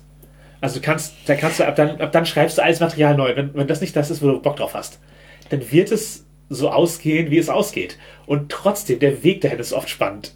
Und deine Absolut. Charakter, deine, auch wenn du als Spielerin weißt, wie es ausgeht, du kennst den Weg dahin vielleicht nicht, Du weißt eben nicht, wie es sich anfühlt, wie es ausgeht. Und du weißt halt nicht, wie der Charakter es erlebt. Und das kannst du erleben. Da kannst du Immersion draus ziehen, indem du es ernst nimmst, indem du, indem du es praktisch verdrängst, dass das Ergebnis feststehen kann. Ja. Man sollte auch ja sich vielleicht die Ergebnisse vorher nicht angucken, wenn man es, wenn man weiß, dass man es spielen möchte. Wenn einem das schadet. Wenn es, wenn es die Immersion bricht für dich, dass du das Ergebnis kennst, dann sieh das Ergebnis nicht an. Genau. Da kannst du Selbstschutz betreiben und ansonsten eben halt aggressiv die Prämisse annehmen, wie bei Wrestling. Einfach das durchziehen. Einfach durchziehen, du, du hast keine Ahnung, ob Babarat gewinnt oder nicht. Ja, oder? Natürlich weißt du, ob Babarat gewinnt oder nicht. Du weißt, dass es geskriptet ist. Aber du handelst so, als wäre es nicht der Fall und dadurch macht es mehr Spaß. Ja. Ich denke, das ist, was wir mitnehmen können. Beim Wrestling äh, gibt es natürlich auch die gesamte Kulisse, die mitmacht. Mhm. Also, ich meine, auch wenn das jetzt ein geskripteter Kampf ist, da ist wirklich ein Ring, da ist, sind äh, wirklich Kämpfer, da sind äh, wirklich Zuschauerränge, die, für die man Geld zahlt, wie für ein richtiges Sportevent. Ja, die, gut, das machst du fürs Theater auch, wo es auch Kulisse gibt. Es ist korrekt, das äh, irgendwo anders. Ja. Aber ja, man, man baut was auf um, die- für die Immersion. Machst du das fürs Spielen auch? Hm. Also ich, ich glaube, du mietest kein Theater, aber... Ich biete kein Theater, ich baue keine Requisite auf und ich bin super low effort, was das Rollenspiel angeht. Also ich, ich baue manchmal Handouts, wenn sie der Story beitragen und die können auch durchaus sehr wie Ingame-Dokumente wirken. Ja, das finde ich immer ganz cool eigentlich, Ich habe lieber eine sinnvolle Beleuchtung und bequemen Platz. als den Tavernentisch mit Kerzen und Raumholz. Ja, genau. Ich, ja, ich bin da gar nicht so die super Immersionsspielumgebungsperson. Ich auch gar nicht. Mich kannst du überall hinsetzen, ich, ich spiele einfach. Also ich, ähm, Rollenspiel. BDSM bevorzuge ich in, intimere Orte. Äh, ja. Aber ich brauche nicht unbedingt eine Kulisse. Hm. Ich würde mir auch kein Rollenspielzimmer ein einrichten. Also egal wie groß meine Wohnung ist. Ja. Ich hätte halt einfach ein Zimmer, wo ich mich mit Leuten treffe. Das müsste kein spezielles Rollenspielzimmer in Mittelalteroptik sein, geschweige denn, dass ich nur einen Genre spielen würde.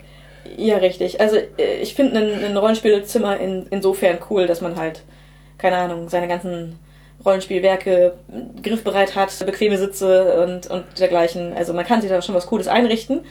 Habe ich aber auch nicht gemacht. Genau, du kannst dir aber auch einfach ein Rollenspielregal in dein Wohnzimmer stellen. Genau. Bin da auch nicht so, ich baue auch nicht so viele Requisiten auf oder manche machen auch passendes Essen. Ich finde es cool.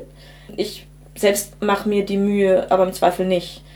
Wenn das nicht gerade ganz was Spezielles ist, eher wie die Bankett-Episode, dann Ja, also man, genau, man, man kann das mal machen, aber es gibt Leute, die das jedes Mal zelebrieren, also die jedes Mal passend zum Abenteuer was passendes kochen oder passende Snacks bereiten oder so. Und ich finde das mega cool. Chapeau, wenn ihr das macht. Ich bin's nicht. Ich bereite mich lieber anders vor oder bin, wir hatten ja schon mal erwähnt, dass ich manchmal auch eher low-key bin, was Vorbereitung angeht, wenn ich nicht gerade Spielleiterin bin. Ich bin halt nicht die Person, die sich hinsetzt und äh, seitenweise Hintergrundgeschichte schreibt oder jedes Mal den Kuchen passend zum Abenteuer backt oder dergleichen. Aber ich brauche das für mich für die Immersion auch einfach nicht. Nee, genau, ich, ich komme auch halt ohne die, die Kerzen und den dudelnden Herr der Ringe Soundtrack klar. Wobei, äh, ich mag Kerzen schon gerne. Ich bevorzuge Kerzen im BDSM-Spiel als, als im Rollenspiel, weil im Rollenspiel Spiel ist die Gefahr zu groß, dass ich irgendwelche Zettel abfackel. Ja, Oder ich die ganze Zeit damit rumspiele, was da nicht hingehört. ja, kann ich mich auch immer schwer erwehren. Ich, ich kriege auch immer Ärger dafür, dass wenn ich irgendwo in der Nähe von Kerzen sitze, dass sie danach völlig deformiert sind, weil ich nicht umhin konnte, sie als Wachsspielzeug zu benutzen. Kenne ich. Also ja, eure Lieblingskerzen in unsere Nähe zu stellen, ist gefährlich. Ihr wisst es. Ja. Also, dekorieren und so geht sicherlich, ist cool. Ist immer schön. Und ich kenne auch einige Leute, die das, die sich daran sehr erfreuen können und denen es für die Immersion hilft. Ich glaube, es sind aber alles Fantasy-Leute, oder? Ja. Also, ich, kennst du jemanden, der sich ein Schulzimmer für Monster Hearts eingerichtet hat? Ich weiß es nicht. Das könnte man doppelt verwenden, wenn man BDSMler ist. Ja. Ich glaube, es sind halt wirklich mehrheitlich Fantasy-Leute, die sich so eine Rittertafel bauen. Ja, ja, schon. Ich finde es immer sehr beeindruckend, wenn Leute das machen. Und wie gesagt, es, es kann auch sehr der Immersion beitragen, aber ich brauche es halt nicht, deswegen mache ich es nicht. Genau. Also, ja, Lab gibt's natürlich auch. Da tragen Leute offensichtlich Kostüme. Ja. Wir haben in äh, Crossdressing und Körper- und Weltwahrnehmung mit zwei Folgen schon über Problematiken von Lab und Passing und wie Lab der Immersion hilft äh, gesprochen. Ja, beim Lab ist halt einfach, je echter es wirkt, desto besser hilft der Immersion. Aber auch da wieder K-Fab, wenn sich alle drauf einlassen, wirkt Genau. es echter. Genau.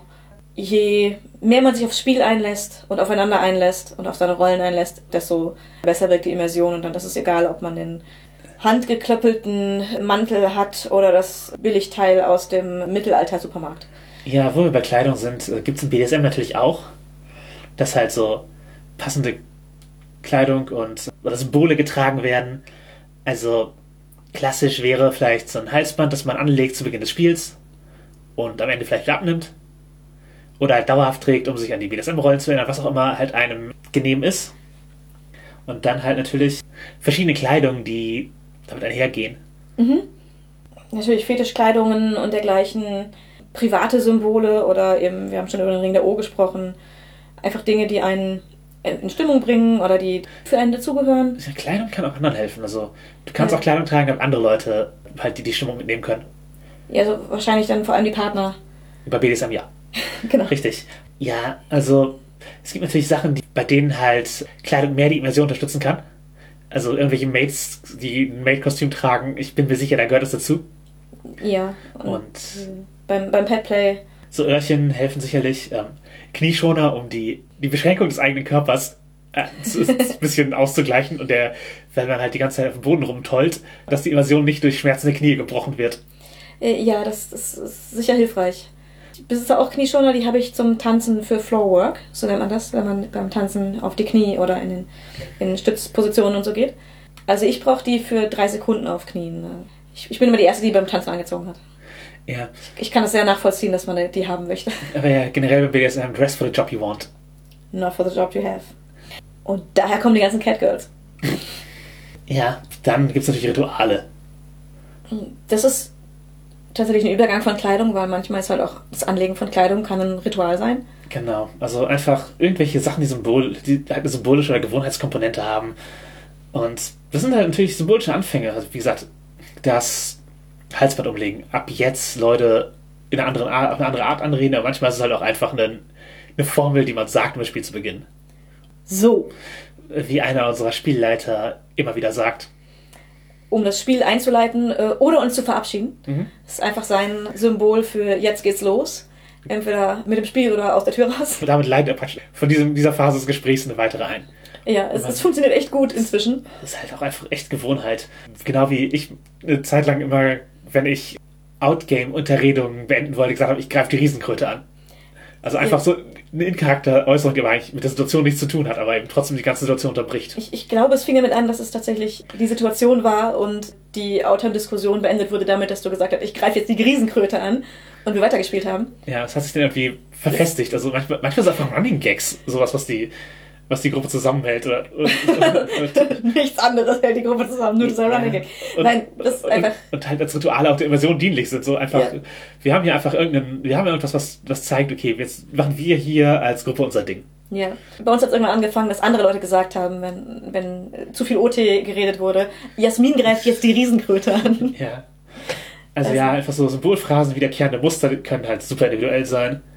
Dann können gewohnte Umgebungen helfen oder halt bewusst ungewohnte Umgebung. Also ich habe mein, meinen besten Horrorabenteuer auf Cons gespielt und ich glaube, dass es eine ungewohnte Umgebung ist und die Leute ein bisschen auf der Hut sind, hat dazu viel beigetragen. Ich, möchte das nicht auf keinen Fall absprechen. Ich glaube, dass sowas sehr viel Wirkung haben kann. Wie gesagt, bei mir beim Rollenspiel relativ wenig, sobald ich mit den Leuten am Tisch interagiere und drin bin, ist die Umgebung für mich relativ gleichgültig, solange sie nicht aktiv störend ist. Ja, ich hatte mal ein Abenteuer, das in einem Leuchtturm spielt und wir waren in so einem Disco-Raum, in so einem Jugendzentrum mhm. und hatten einen Tisch direkt in der Mitte, also alle Leute saßen mit dem Rücken zum dunklen Raum und wir haben dann das Licht so eingestellt, dass es exakt auf den Tisch leuchtet. Dann haben wir Strobolicht angemacht, das normalerweise halt auf Geräusche regelt, also den Bass. Mhm. Wir hatten natürlich aber keine Musik an. Das heißt, bei Würfeln, Stühle rücken oder die Hände klatschen, hat das Licht geblinkt. Was für diese Leuchtturmstimmung halt super war. Ja, das, das glaube ich. Das, das klingt aber mehr nach einem Prop als nach einem Raum. Ey, der wurde uns zufällig zugeteilt und wir haben, es war halt Schicksal. Ja klar, wenn der Raum cool passt zu dem, was man spielt, kann es eben auch der Immersion beitragen, wie eben passende Deko oder so. Da kann eine Symbiose stattfinden. Genau, aber es kann genau sein, hier ist der Ort, wo wir uns mal hinsetzen, da spielen wir, oder hier ist das Spielzimmer oder was auch immer, halt irgendein. Also ein gewohnter Raum kann halt auch dafür, dazu beitragen, dass man einfach super schnell reinkommt, wenn man eben da wenn es jetzt nicht gerade dein Wohnzimmer ist, nur zum Rollenspiel hingeht. Also genau, für die Person, die tatsächlich wohnt, ist es schwieriger. Dann, genau, für die ist es schwieriger, für die ist es zu Hause. Aber für die Personen, die dann nur zum Rollenspiel hingehen, ist es halt, hier ist der Rollenspielraum und ich bin sofort im, im richtigen Setting. Ja, was auch ein gewundertes Element ist, sind sicherlich ikonische Charakter. Also jetzt nicht im Sinne von, äh, das ist ein Charakter, der im Rollenspiel verwendet wird, um zu zeigen, wie das Rollenspiel funktioniert, sondern im Gegensatz zum dramatischen Charakter. Also ein Charakter, der sich nicht mehr groß ändert, sondern wo man sieht, wie er auf verschiedene Situationen reagiert. Und da mhm haben einige Spiele halt ihre, die sie immer wieder und wieder spielen, manche über Jahrzehnte. Mhm. Also halt, das ist mein Charakter. Und, und der ist immer gleich. Ich weiß aus dem FF, wie der gespielt wird. Mhm. Und kann er einfach direkt reinsinken. Genau, das ist, es kann der Immersion halt echt hilfreich sein, einfach einen Charakter zu haben, den man super gut kennt. Ja, den man, wo man einfach umschalten kann und sofort in, in dessen Headspace gerät. Das kann unterschiedlich lange dauern bei Charakteren. Also bei manchen kommt man vielleicht nie dahin, weil bei manchen ist es sofort so, dass man, mhm. dass sie einem super gut liegen. Wie gut man in Headspace reinkommt, muss nicht mit der äh, Ikonenhaftigkeit zu tun haben. Aber es gibt halt Leute, die einen ikonischen Charakter haben oder vielleicht sogar mehrere und äh, die eben nicht durch die Spielwelt geformt werden, sondern die Spielwelt nur erleben und wenig Charakterentwicklung mitnehmen, aber dafür super viel Immersion bieten, weil sie ja, einfach sind wie ich bin mein Ich zu Hause, mein Ich auf der Arbeit und mein Ich in diesem Charakter. Genau. Und das sind Modi, auf die man einfach sofort zugreifen kann. Ja, es ist einfach ein Headspace, der einem sehr gewohnt ist und ich baue Con-Charakter oft absichtlich so, dass sie in Typen fallen, die ich leicht spielen kann. Mhm. Und manche Charakter, bei denen ich merke, dass sie total immersiv für mich sind und wo ich schnell in den Headspace komme, die werden halt dann besonders zu Con- und One-Shot-Charakteren, wo ich eben nicht die Zeit habe, mich reinzuspielen, sondern direkt da sein will. Und das äh, ist eine gute Technik für mich, die funktioniert, um Immersionen auf Conventions herzustellen. Ja, ist vielleicht auch ein allgemeiner Tipp, dass man einen Charakter, der für einen ja, so ikonisch funktioniert, ist ein guter Con-Charakter. Ja, aber genug der Nördereien. Nein. BDSM und Immersion. Um, gibt's, da gibt es natürlich gibt's da spezifische Elemente, die wir noch nicht angesprochen haben. Ich glaube, die Frage muss ich natürlich zurückwerfen. Dass, äh ja, also für mich, ich, ich habe schon Hypnose angesprochen, da die Arbeit mit Immersion, das Leute sich darauf einlassen. Auch da muss ich mal meinen Brett-Modus, wenn ich hypnotisiert werde, muss ich meinen Brett-Modus nach hinten stellen und nicht alles hinterfragen zu sehen, wie ich das ausnutzen kann oder austricksen, sondern hey, ich nehme das jetzt mal an und mache das mit. Mhm. Und dann funktioniert Hypnose auch. Wenn man es ablehnt die ganze Zeit oder versucht irgendwie zu brechen, dann, dann funktioniert es halt nicht. Das ist auf jeden Fall was, wo Immersion für mich relevant ist. Und halt mein Punishment. Ich habe da schon mal von gesprochen. Das ist halt sozusagen etwas, was eine Bestrafungsästhetik aufgreift, ohne dass es tatsächlich eine Bestrafung sein soll. Aber beide haben halt Spaß daran, es in dieser, in dieser Weise zu behandeln. Da. Wir haben halt jetzt schon über die ganze Sendung immer wieder darüber gesprochen, dass man eben dafür sorgen kann, dass es sich echt anfühlt, indem man es wie echt behandelt. Und die Immersion in dem Moment verändert die Qualität davon. Also ich kann halt auch rein masochistisch Spaß haben, dass mich jemand ohne Metaebene halt schlägt und ich habe Spaß dran. Funktioniert. Ja, ist von der Handlung das gleiche, aber im Kopf hast du was anderes. Genau. Es gibt halt keinen universellen Weg, denke ich, gedanklich in einer Session zu bleiben. Nein, also da sind die Leute auch einfach, einfach zu unterschiedlich. Ich denke mal, da muss jeder seinen eigenen finden. Für mich ist es bei manchen Sachen einfach super wichtig, dass ich keine Ablenkungen habe, weil ich bei manchen Sachen super leicht rauszubringen bin. Da ist dann halt, ja, Ablenkungen, ausschalten, einfach wichtig. Was machst du? Wir hatten schon über Reinkommen und, und Rauskommen bei Rollenspiel geredet. Ja, ich spiele halt auf Szenisch. Wenn ich, und selbst wenn ich merke, dass es sich halt organisch gerade in die Richtung entwickelt, wenn ich mit einer Partnerin unterwegs bin, dann versuche ich einen, einen gezielten Übergang zu schaffen, wo es jetzt anfängt. Mhm. Das Halsband habe ich erst sehr kurz, das haben wir bisher nicht in diesem Sinne benutzt, aber halt eher so ein, ja, einfach den Moment, wo es, wo es umkippt und dann Spiel ist, irgendwie erkennen nochmal, Konsent bestätigen und dann anfangen, weil genau, dann, dass, dass es sich halt einfach jetzt, jetzt wie Spiel anfühlt. Mhm. Und dann halt auch dabei bleiben. Das. Einfach dabei bleiben. ja, ey, wenn, man, ja. wenn man anfängt zu lachen, halt nicht, das ist dass die Session nicht beenden, wenn, wenn halt die Antwort halt doch mal nicht so clever war. Das ist halt wie bei so einer Rollenspielgeschichte, wo man am Ende erzählt. Das, das ist eigentlich alles große Kunst, was wir da beschreiben. Ganz, ganz ehrlich mal, aber im Nachhinein fühlt es sich halt viel cooler an manchmal, als es vielleicht auf Kassette klingen würde. Ich glaube bei uns nicht. Aber ja, ja als ich, die, die unseren Podcast schneidet, doch. hey, das ist ein Podcast, kein, kein Rollenspiel, das ist was ganz anderes. Aber ja, nein, man, man holpert natürlich zwischendurch mal, so von einem Rollenspiel auch doch vielleicht im, im BDSM-Spiel. Ja, halt gerade wenn man sehr verbal spielt. Und also, das, das meine ich halt, also wenn ich, wenn wir halt so Brad-mäßig uns clever Sprüche hin und her werfen, wenn dann mal kurz gestockt wird, darf das halt nicht die Session komplett beenden. Also man, man Ja. einfach weitermachen und dann kommt, und anstatt, anstatt halt den Raum zu lassen, rauszukommen. Mhm. Weil es, die Stimmung wird halt nicht komplett weg sein sofort. Da, da muss schon was passieren, dass, ja, dass die Stimmung ja nicht weg gen- ist. genau, genau. Ja. Was ich jetzt BSM-spezifisch noch erwähnen würde, ist halt bei so 24-7 Beziehungen. Wir Beide führen keine. Ja. Deswegen halt wieder Perspektive von außen, aber da gehört es ja oft zur Immersion, sich komplett einem Partner oder einer Partnerin zu unterwerfen. Mhm. Also wirklich alles in die Hände dieser Person zu legen. Oder Und- zumindest bestimmte Bereiche, dass halt der Alltag aufgeteilt wird in, ja, in irgendwelche Bereiche, wo dann nur einer zuständig ist und Ja. der andere äh, in eine Abhängigkeit gerät. Ja, genau. Und oft halt auch, dass, die, dass es halt sehr die einzige emotionale Bezugsperson ist. Also ich bin, ich, ich lebe nur für meine Herrin. Und natürlich ist alles cool, aber wenn ihr halt den 1950er Jahre Haushalt durchzieht, ein Problem bei einigen alten Leuten heutzutage ist, dass sie eben Lebensaufgaben nicht meistern können, weil das immer die Partnerperson übernommen hat. Und dann mit 80 oder so noch lernen müssen, wie irgendwas geht, wie man zum Beispiel ein Bankkonto führt oder äh, wie man selber kocht oder genau. putzt. Ja, und wenn ihr halt Sachen komplett abgebt, dann kann es sein, dass man die verlernt oder niemals lernt, wenn, wenn sie die sich verändern. Also, Ja. wenn sich halt die, die TAN-Methode verändert und du das nicht mitkriegst, dann ist, ja, das, das kann problematisch sein und ist halt nicht nur problematisch im Sinne von, ja, vielleicht endet die Beziehung irgendwann mal, es kann auch einfach sein, dass ein Partner krank wird. Oder einen Unfall hat. genau, halt einen Schlaganfall und dann möchte man doch eigentlich vorbereitet sein, um die Dinge übernehmen zu können, die man nun mal dann übernehmen muss. Also das ist offensichtlich immer eine furchtbare Situation, die emotional und psychisch und körperlich belastend ist.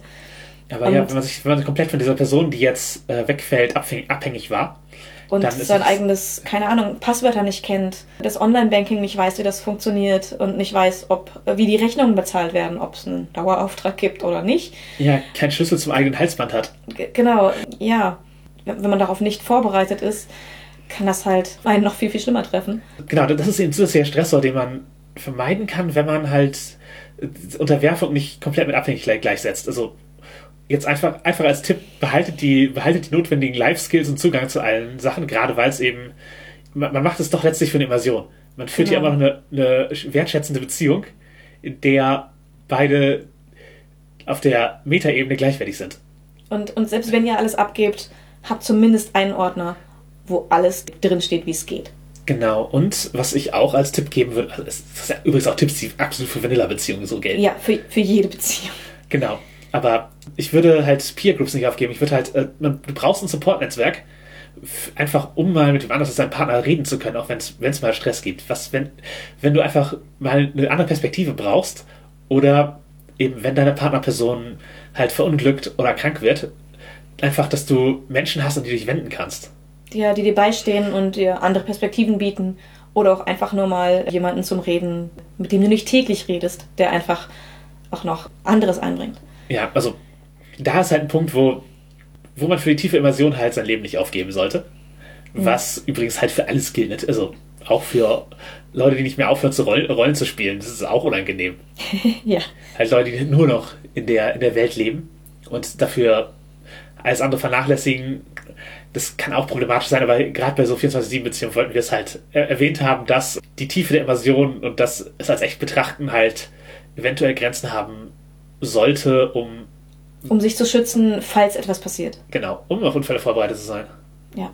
Ja, das war unsere Sendung. Ich hoffe, wir konnten eure Aufmerksamkeit halten. Ihr habt euch im Podcast fallen lassen. Wie so oder so, wir sind sehr, sehr dankbar für Feedback und Vorschläge und Antworten und all das und freuen uns über jede Zuschrift.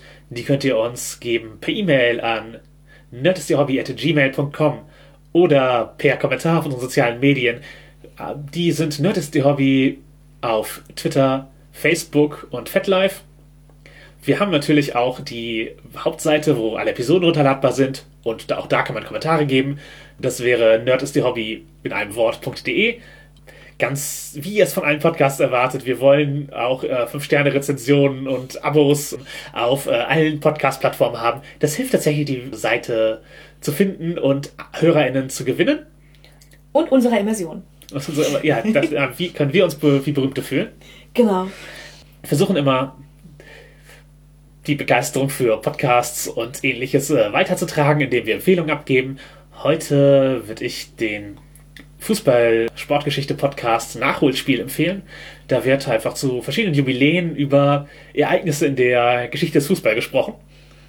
Und ich finde es hochinteressant, diese Perspektive zu haben, dass man nicht immer die tagesaktuellen Spielpläne bespricht, sondern Ereignisse einordnet im Nachhinein. Mhm. Ja, du wirst niemals hören. Ich natürlich nicht. Das war keine Frage, oder? Nee. Gut. Ich bin ja auch nicht so fußballbegeistert. Andere geschichtliche Themen könnten mich eher reizen. Aber zurück zu eurer Immersion.